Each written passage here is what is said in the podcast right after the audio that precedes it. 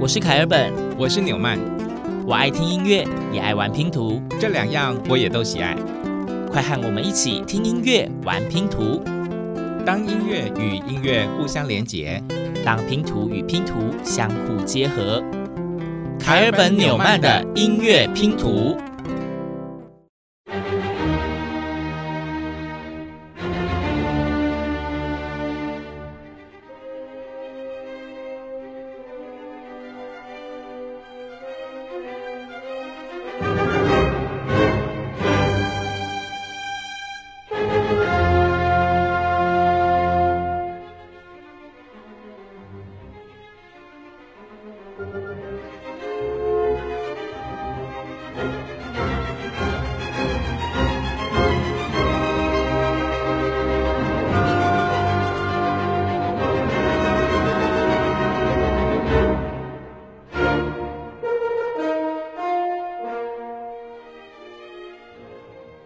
熟悉的旋律响起，我们的命运也跟着在呐喊了。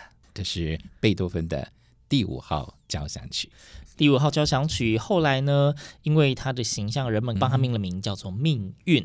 这个旋律呢，一般如果你在上音乐课有认真听课的话，老师们会说前面的噔噔噔噔噔噔噔噔，就是命运在敲门的声音，叩叩叩叩叩叩叩叩。在那个时候呢，贝多芬正受到他的耳聋越来越严重的影响。可是呢，他还是作为一个作曲家，创作了这么多精彩的作品。一八零四年到一八零八年之间，完成了这有四个乐章的命运交响曲。今天之所以选择第一篇音乐拼图，使用贝多芬的第五号交响曲作为开头呢，很多人可能也联想到了哈，我们今天从古典乐出发，原因是哎，其实跟上一集一样啦，就是我们的节目在只为音乐而存在这个系列，本来以为要结束了，但是其中有几个集数的内容受到太强烈的回响了，所以我们只好加码制作。各位朋友，如果有在开本。纽曼的音乐拼图的脸书粉丝专业看到我们的 po 文的话，就会看到我们又再度食言了，一直食言。放心啦，不会一直食言下去，就大家就真的就是在今天这一集，好不好？我们上一集我们是以经典的西洋金曲，嗯、然后我们转换角度，我们从电影音乐来切入嘛。那这一次呢，因为我们在讲古典乐的那一集也是受到非常多人的回响，所以我们决定再做一集跟古典乐相关。但是如果只做古典乐，又觉得会太无聊，所以我们这一集帮大家增添一点。点新鲜的玩意儿，对这些旷世巨作呢，流传至今，不断的被演绎，也出现了很多，比方变奏或者是重新再制作的版本，都非常非常的有趣，嗯、也很好听。那既然都讲到说有被变奏跟改编嘛，接下来的这一篇音乐拼图呢，大家先听听看，然后我们再来为大家简单的做解说。这个可爱的歌曲打哪儿来？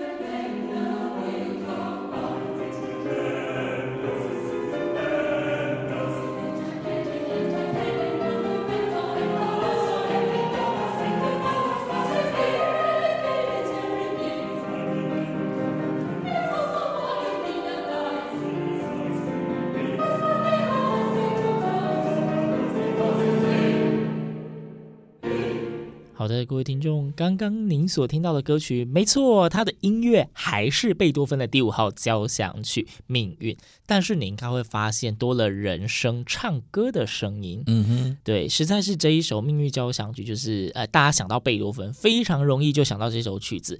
然后呢，它太有画面感了，所以呢，后来有国外的作曲家，就是有一点枯手的帮他填了歌词。歌名叫做《Beethoven's Wig》，贝多芬的假发。大家有没有听清楚这个歌词在唱什么呢？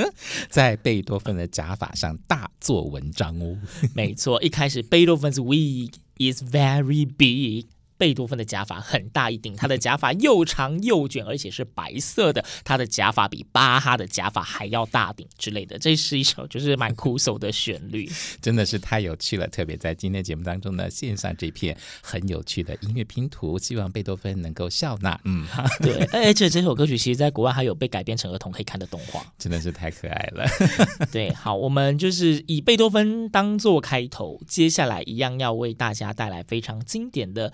古典乐曲目，那我们接下来的这一片音乐拼图呢，我们先不介绍，嗯，直接听，因为我们就是觉得我们今天所推荐的所有的音乐拼图，大家应该真的都很熟悉。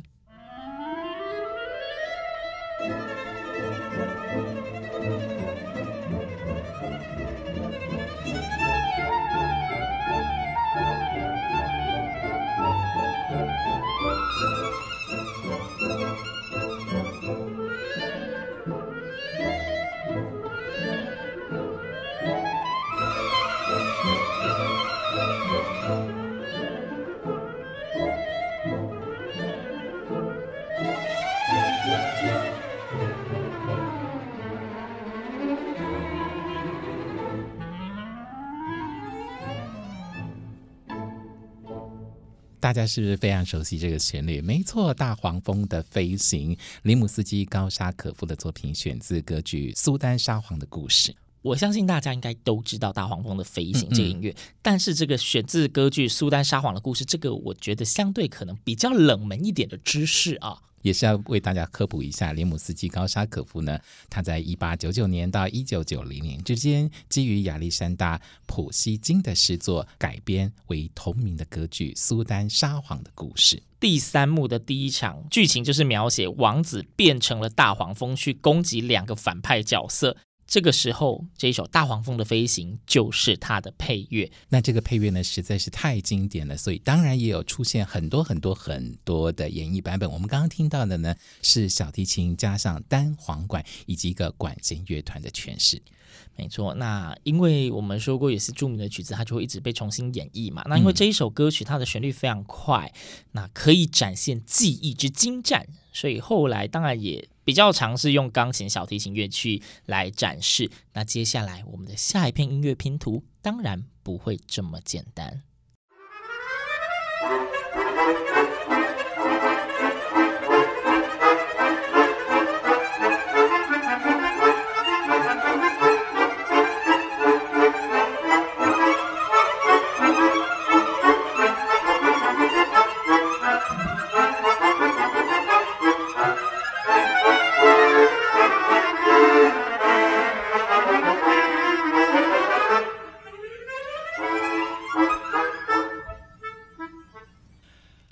这是台湾代表队的诠释版本，我们特别挑选了这个是口琴演奏的，这是来自于宜兰县壮围国中有一个口琴乐团，他们在老师的带领之下呢，演奏了这首《大黄蜂的飞行》，听起来是不是也特别特别的有意思呢？没错，你在音乐中应该可以听出来，它是由。口琴以及口风琴，所有嘴巴吹的琴类，就是综合起来的一个乐团，也是非常特别的版本啦。嗯，那国中生能够演绎起这个难度的曲子，我是觉得非常的不容易。嗯，所以我们今天特别挑选这个版本呈现给大家。那接下来呢，我们要去哪里听听不一样的大黄蜂的飞行呢？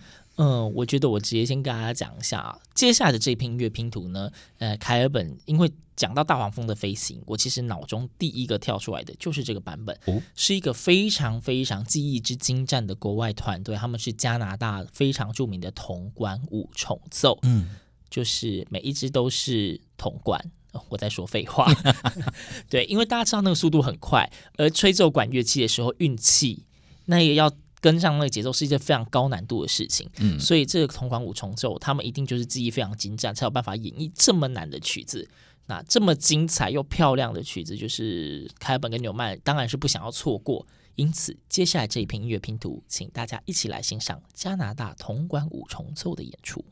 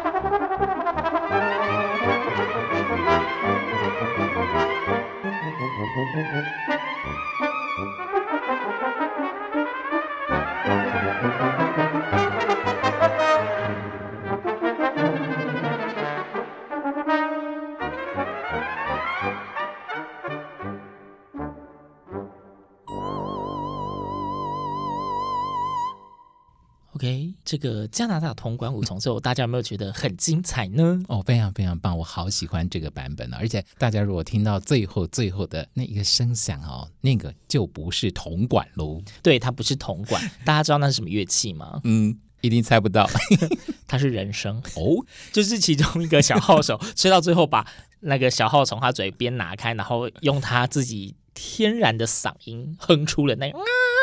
的声音，这 是真的非常非常的诡异的声音，但是也很好听，我觉得很清脆响亮。嗯，对，大画风的飞行真的算是非常非常普及的一首歌。嗯，那相信大家如果对这首歌很有兴趣的话，你还是可以在网络上找到非常非常多不同类型的演绎版本。对，音乐拼图的精神就是要发挥的这么淋漓尽致。好，那接下来为大家呈现的也是。呃，非常非常著名的古典音乐的经典作品之一，那就是莫扎特的《土耳其进行曲》。我们讲到《土耳其进行曲》。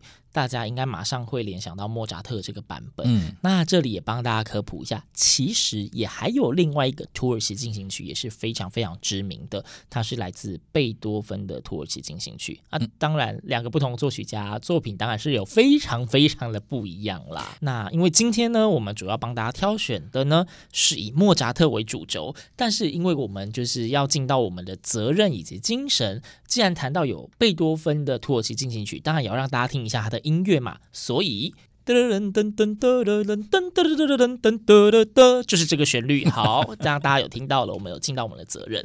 我本来还想说贝多芬应该不介意吧，因为他刚刚在我们节目一开始就命运出现了，你要帮他补上这一段也是很有诚意的。对，那莫扎特的土耳其进行曲到底长什么样子呢？我们不如就先来听一下这一片音乐拼图。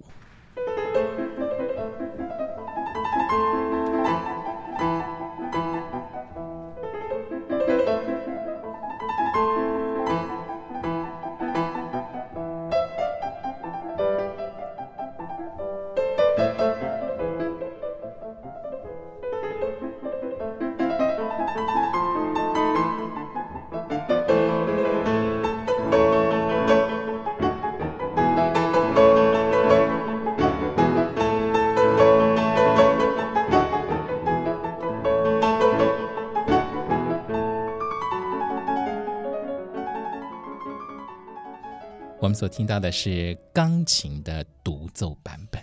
嗯，没错，这个旋律应该大家都非常的熟悉吧？嗯，或许你不会想到它叫做《土耳其进行曲》，但是你一定听过它。嗯，那当然，诠释的版本实在是太多太多了。那接下来我们要为大家呈现的呢，哇，纽曼听到的时候也大为惊艳哦！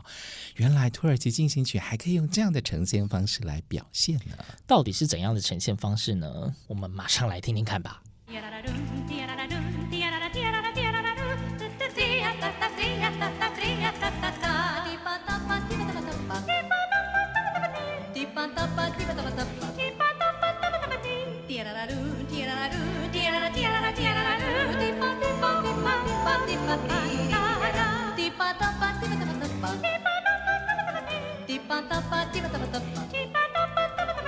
Tira-ra-roo, tira-ra-roo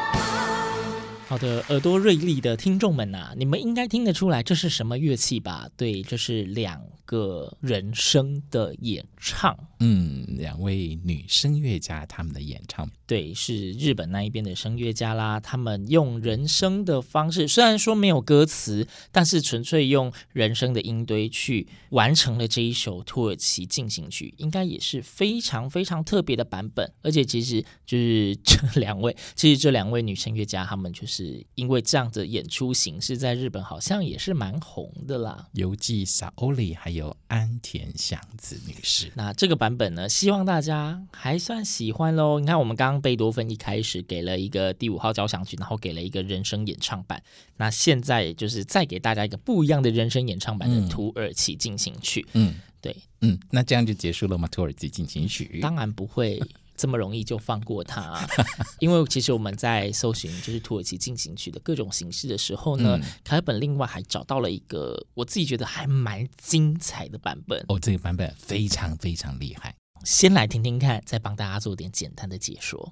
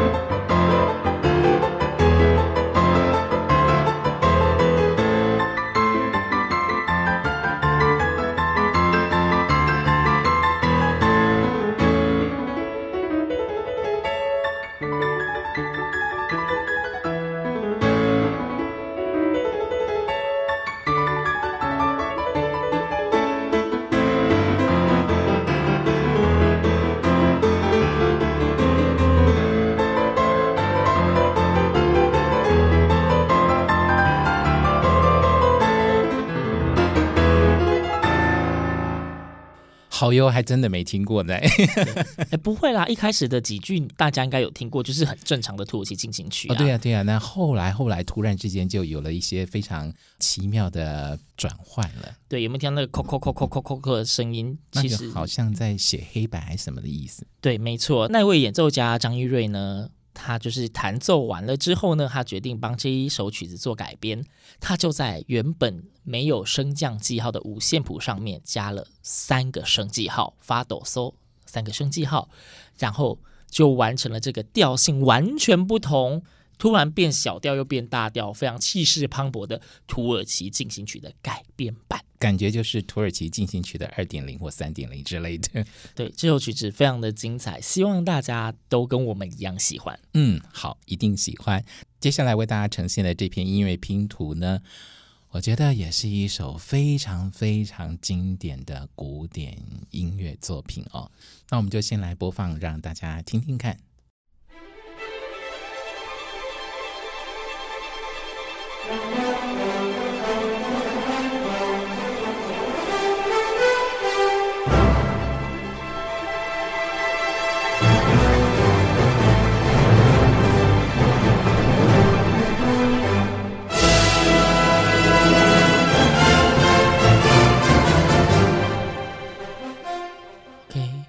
这一段旋律大家应该会觉得蛮熟悉的吧？嗯，尤其如果您以前在上音乐课都有认真的听课的话，这是一个非常经典的作品，是霍斯特的《行星组曲》，其中呢的第四乐章写的是木星，他给它的名字叫做《欢乐使者》。这前面的一小段的主题一进来，相信大家就已经想到《行星组曲》了，只是你可能还没想到是哪一个星球。嗯。当然，木星的这个乐章里面还有另外几个非常非常有记忆点的片段，我们马上再来听一小段看看。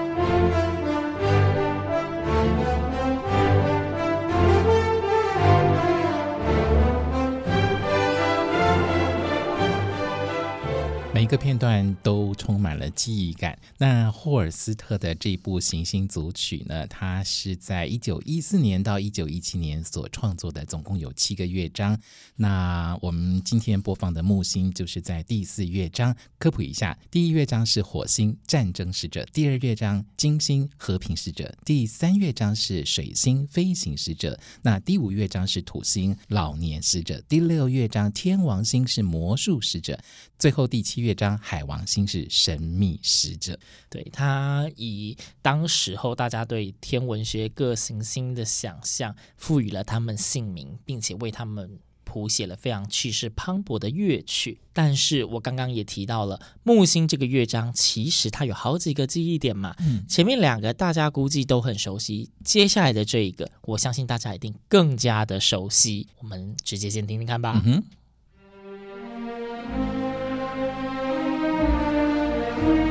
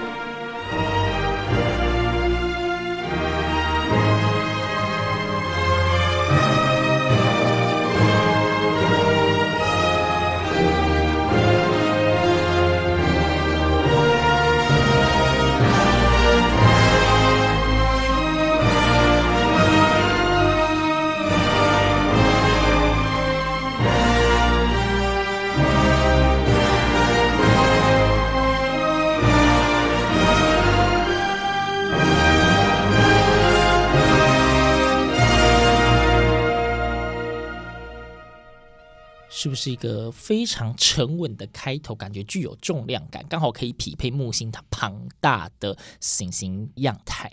我觉得我们这陆陆续续播出的三个片段哦，都是非常非常记忆深刻的。那我们就这样子用拼图式的方式为大家呈现哦，也就组合了这一部霍尔斯特的《行星组曲》之第四乐章木星。对，那其实想到要挑选木星这一片音乐拼图呢，是因为我们在准备这一期节目的时候，我们就想说啊，找一些有古典乐又有人声的。嗯，而那时候凯尔本就想到说，在数年前，我听到了一首是日本的女歌手叫平原绫香，她所演唱的歌曲就叫 Jupiter，也就是木星。那时候我对这首歌感觉非常惊艳，因为它真的是勾起了我深埋在脑海中。以前的音乐课的回忆，他就是直接以木星这个乐章的音乐作为基础，发展了通篇的歌曲。那我们在为各位献上今天节目最后一篇音乐拼图之前呢，还是要怀抱的感恩的心跟大家说，我们在这一集节目呢，也同样会办一次有奖征答活动。对，那。这个活动的日期呢，我们就从六月二十六号星期天晚上九点开始，会直接公布在我们的 FB 粉专。活动期间到六月三十号晚上九点截止。详细的活动内容，请大家直接到 FB 粉砖上面去搜寻观看喽。对，那我们也要再一次谢谢我们品牌合作的 Code and Major，呃，为我们提供非常非常棒的调性耳机。没错，这次到底抽什么奖品？自己去 FB 上面看。那如果您在活动日期之后才听到这集节目，那么恭喜你，你也不要气馁，至少你听了一整集很好听的音乐。嗯哼，好，那我们现在就为大家来呈现今天最后一篇音乐拼图，是平原林香的 Jupiter，凯尔本纽曼的音乐拼图。我们下次见。Every day I listen to my